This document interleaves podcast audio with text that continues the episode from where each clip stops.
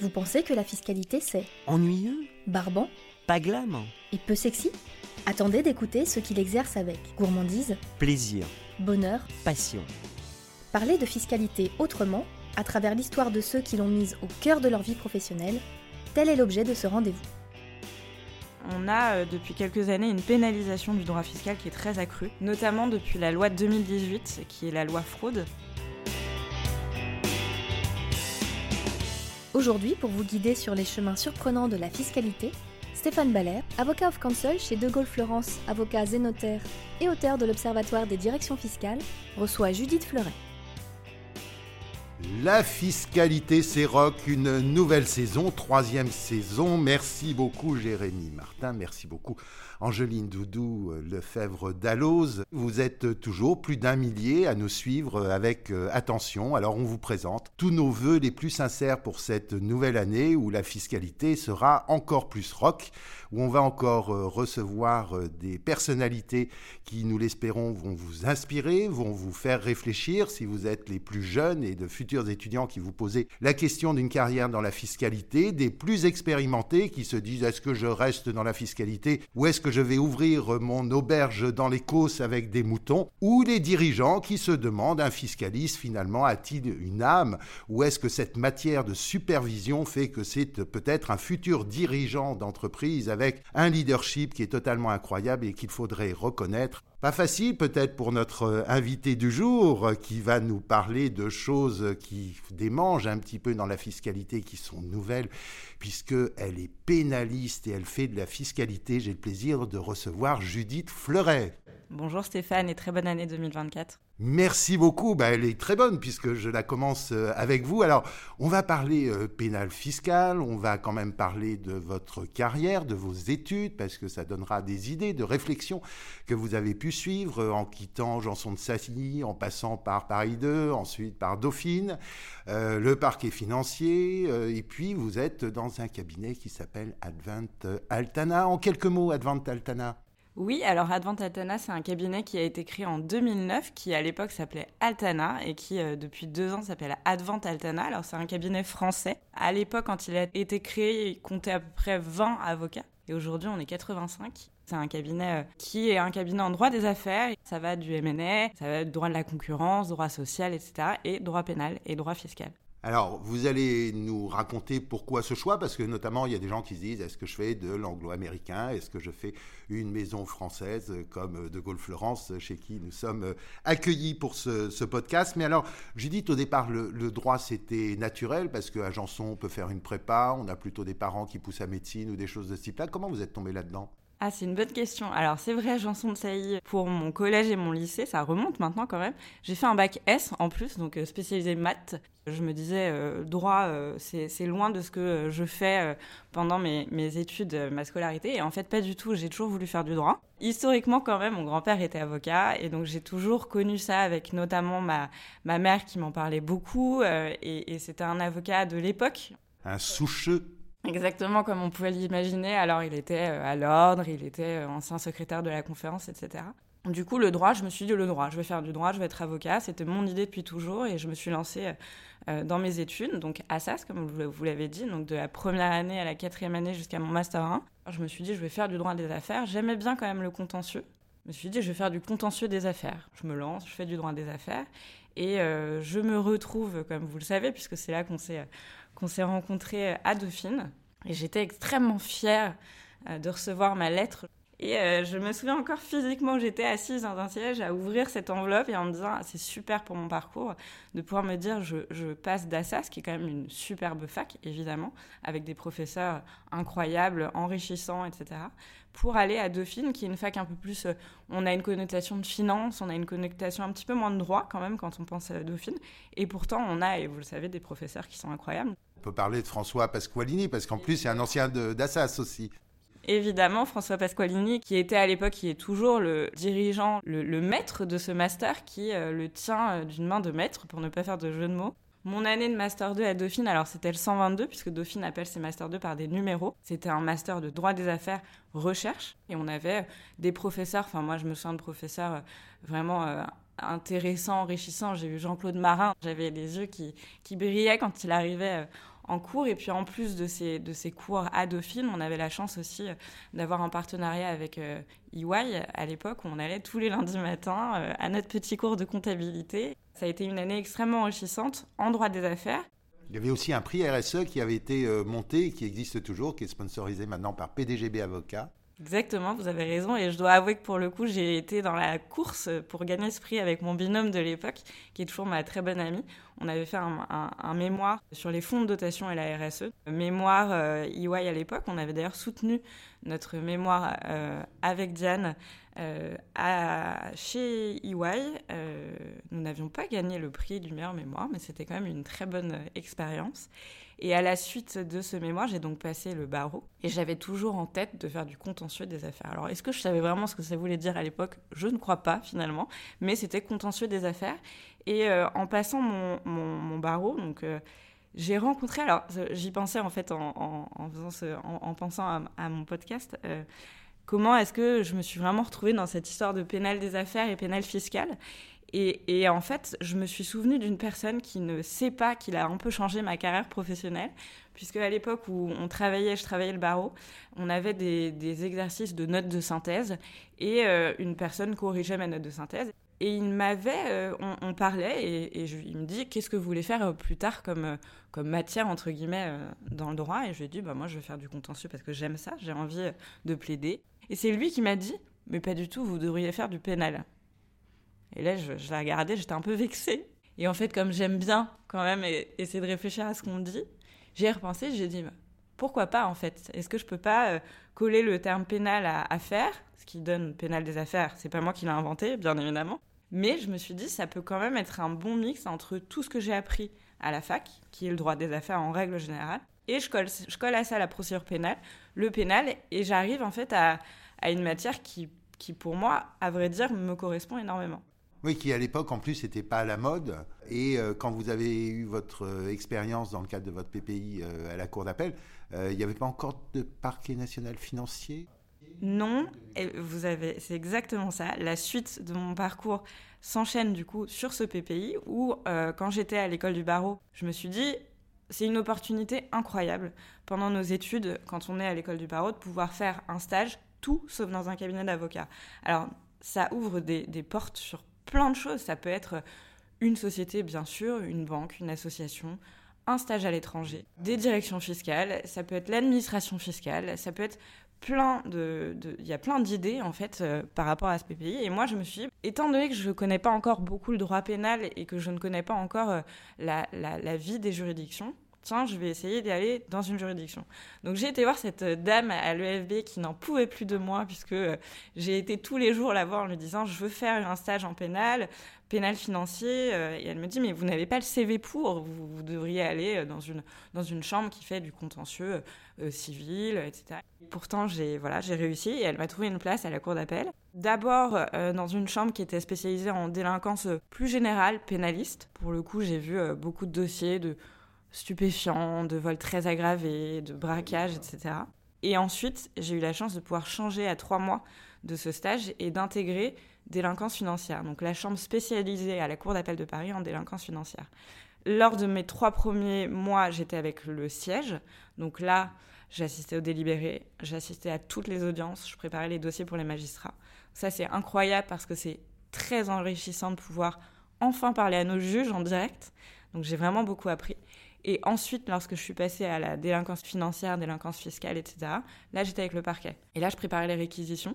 Euh, je donnais des avis. En fait, je lisais le dossier, j'analysais le dossier, juridiquement, bien sûr, et factuellement, et je donnais des idées de réquisition. Donc, je me suis vraiment retrouvée euh, un peu comme un procureur, un avocat général devant la cour d'appel. Et euh, j'avais cette, cette expérience d'audience qui était incroyable. Et c'est à la suite de ces six mois de stage, c'est petit en fait dans une vie tant personnelle que professionnelle. Et en fait, c'est à la fin de ces six mois, je me suis dit, c'est ça en fait que, que, je veux faire. Et là, vous avez eu la, vue sur tout le côté technique du, pénal que les gens ne voient pas forcément en fait, mais c'est un droit qui est comme le, droit fiscal, très technique, très restrictif, euh, qui demande vraiment de la démonstration au, fond, et avec quelque chose trappe de procédures qui sont euh, très rigoureux.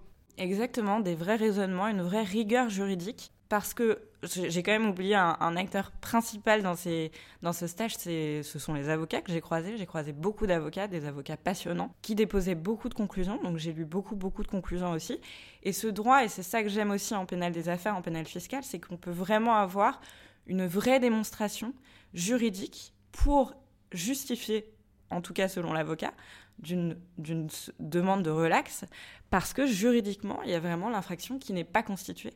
Et après ce travail-là, le juge, le procureur, l'avocat général le fait, puisque lui, il tient, il tient ses, poursuites, donc il va essayer de démontrer que si son infraction est constituée, en prenant son code, en prenant sa jurisprudence, en étudiant le droit. Et ensuite, le juge, le magistrat, quand il rédigeait ses, arrêts, vraiment, il mettait du temps, il travaillait, nous les délibérés, je me souviens, ça pouvait être des heures de délibérés, et ça n'était pas que une personnalité euh, d'un prévenu, ça n'était pas que ça, c'était aussi une démonstration d'une infraction. Du coup, une analyse économique euh, qui, est assez surprenante peut-être pour les profanes. Exactement. Je me souviens encore d'avoir eu dans des pièces, évidemment d'avocats, des, des, des, bilans, des comptes de résultats, des, éléments chiffrables qui peuvent être comme ça. On se dit le pénal, c'est pas ça. Et en fait, pas du tout. Bien au contraire, le pénal financier, le pénal fiscal, c'est ça. C'est pour ça que je suis très contente d'avoir fait ces études de droit des affaires, de droit fiscal, pour derrière avoir cette base, ce bagage dans ma, dans ma matière qui me permet euh, tous les jours euh, euh, d'être plus forte. Alors merci pour vos encouragements pour les étudiants de l'UPEC euh, en deuxième année euh, que j'ai en comptabilité qui passent leur examen aujourd'hui. Vous leur dites que c'est important, merci de les motiver. Alors on va euh, revenir à votre matière d'aujourd'hui, facilitée par le législateur. On a le parquet national financier, la transmission à partir d'un seuil qui est quand même pas très élevé de toutes les demandes fiscales de nos administrations bien aimées. Mais dans, le choix en fait avec le, CV que vous aviez, les expériences que vous aviez, ça aurait pu être un cabinet de pénal classique commencer à regarder le, droit des affaires. Ça aurait pu être un cabinet anglo-américain où il y a euh, cette culture autour des, il y a dix ans, euh, de la compliance, de, des, équipes qui ont commencé à, se former, et vous arrivez chez euh, Altana. Alors, avant Altana, quand on est à l'école d'avocat, on doit faire un stage dans un cabinet d'avocat. Et à la suite de ce PPI, je me suis dit, bon, évidemment, il me faut un stage en pénal. Et j'ai eu la chance de pouvoir passer un entretien avec Emmanuel Daoud, qui est un avocat pénaliste euh, d'affaires euh, à Paris euh, très, très reconnu. Notre voisin du cinquième étage au 9 rue Boissy d'Anglas de Gaulle-Florence. Exactement, le cabinet Vigo. Et il m'a donné ma chance parce que je, n'ai pas menti sur mon parcours. J'ai pas dit euh, j'ai fait 5 euh, ans de droit pénal avec de la procédure pénale tous les jours. J'ai 10 euh, stages dans des cabinets d'avocats en pénal. Non, ça n'était pas le cas. Je lui ai simplement expliqué mon parcours et mes motivations. Et j'ai été prise pour faire un stage chez Vigo. Ce cabinet est, super parce que, outre le fait d'être des praticiens du droit vraiment très bons, les stagiaires sont vraiment intégrés. Euh, dans le cabinet. Donc euh, j'étais au rendez-vous client, je travaillais avec euh, évidemment les avocats en direct, j'allais aux audiences. Et donc j'ai six mois de stage PPI dans, à la cour d'appel, six mois de stage chez Vigo. Et donc j'ai postulé euh, dans des cabinets pour, euh, pour intégrer un, cabinet en pénal des affaires. C'est vrai quand on est étudiant, alors maintenant quand on est un peu plus grand avocat, on peut se permettre de vraiment choisir un ou deux cabinets. Là pour le coup, j'ai envoyé des CV à, des cabinets que je considérais être euh, des cabinets dans lesquels je voulais exercer mon métier.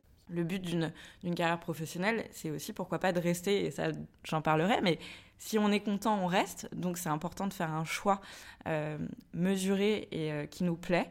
Et donc, j'ai adressé mon CV à Philippe Gossens, euh, qui est euh, avocat associé euh, dans le, à l'époque Altana, ce cabinet.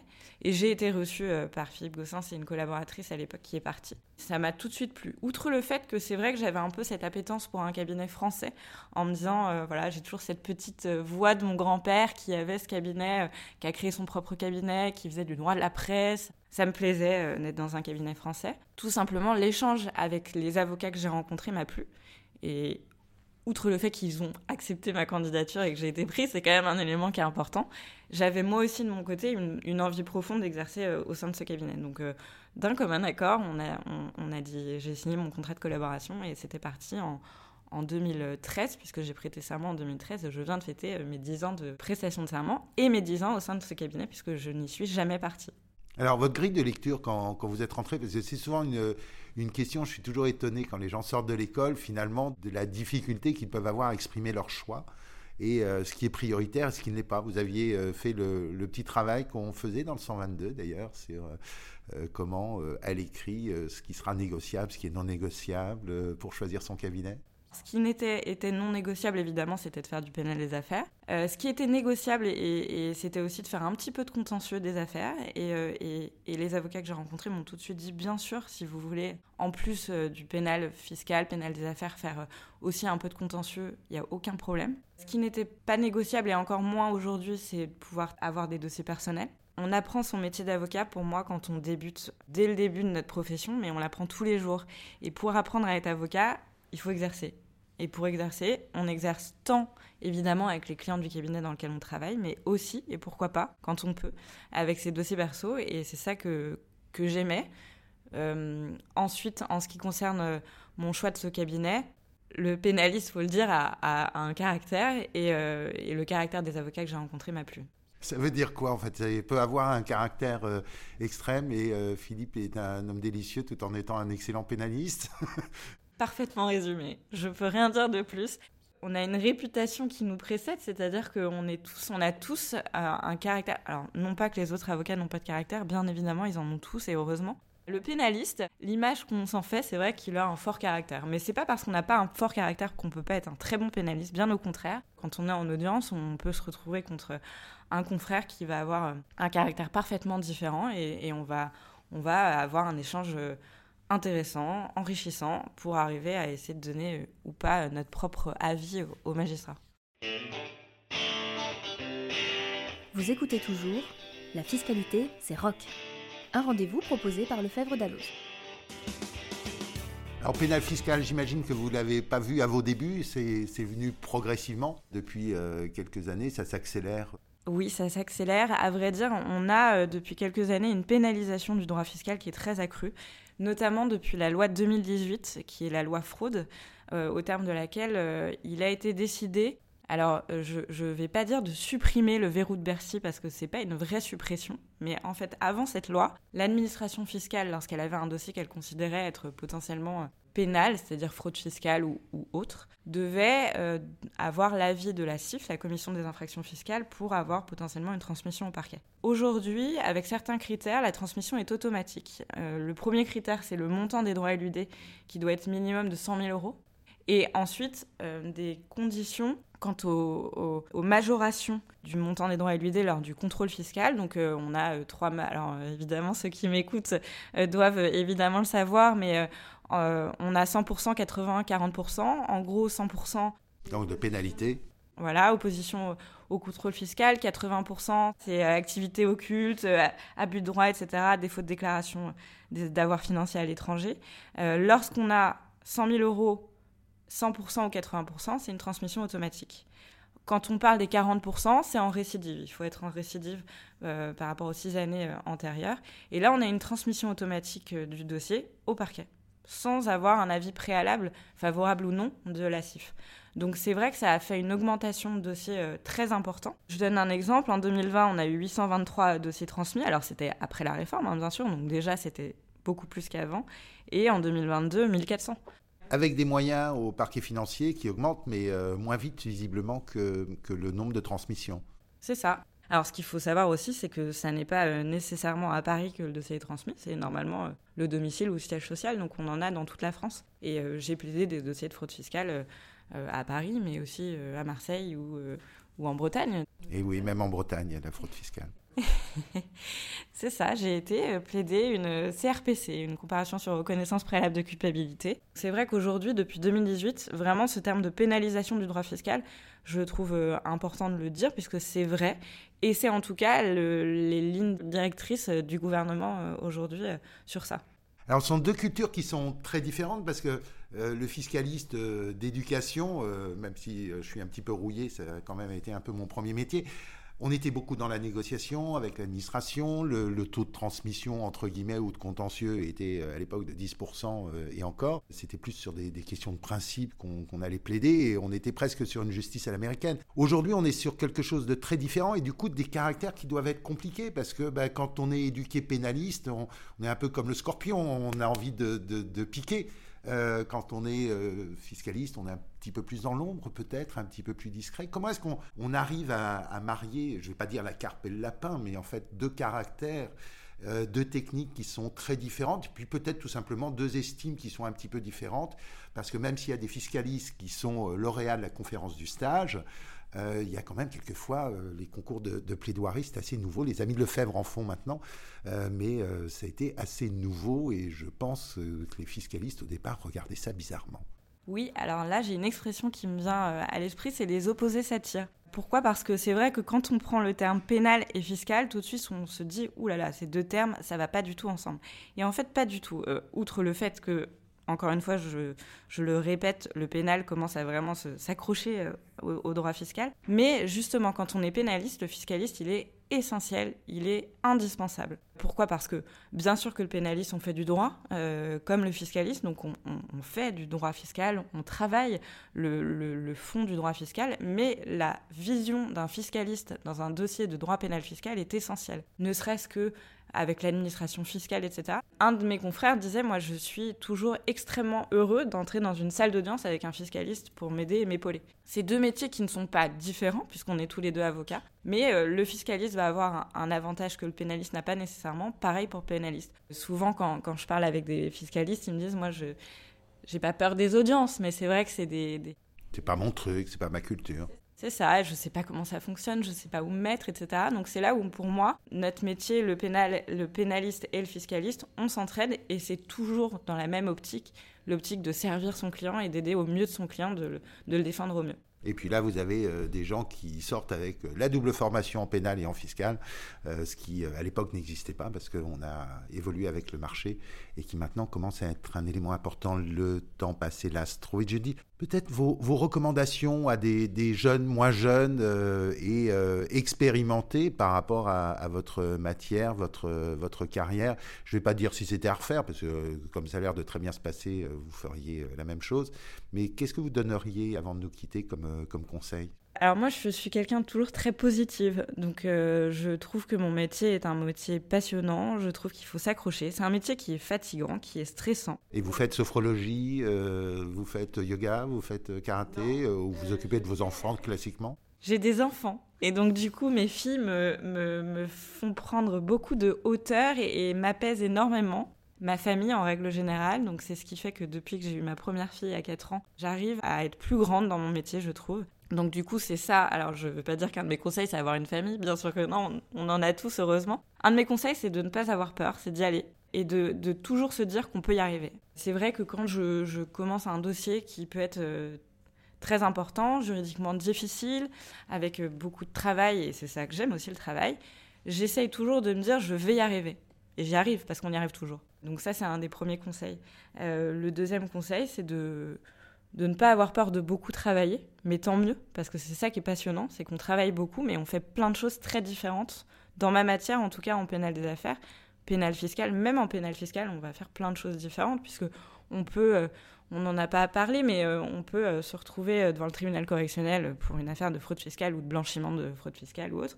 Et on peut aussi se retrouver à potentiellement conclure une convention judiciaire d'intérêt public avec euh, le parquet. Et voilà, c'est des mécanismes qui sont très différents, mais qui, qui sont euh, passionnants aussi et qui permettent d'avoir une palette de couleurs différentes pour nos clients, pour les servir au mieux et les aider au mieux et les défendre au mieux avec la meilleure solution pour eux.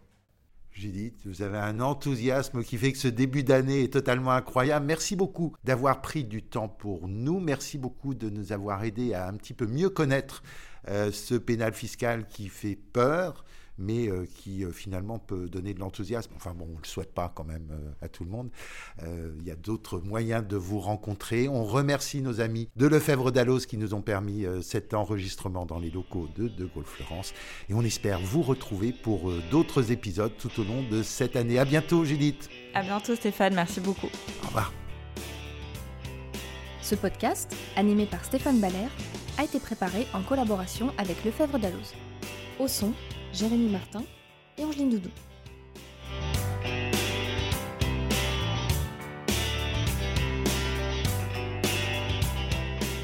Au montage, Jérémy Martin.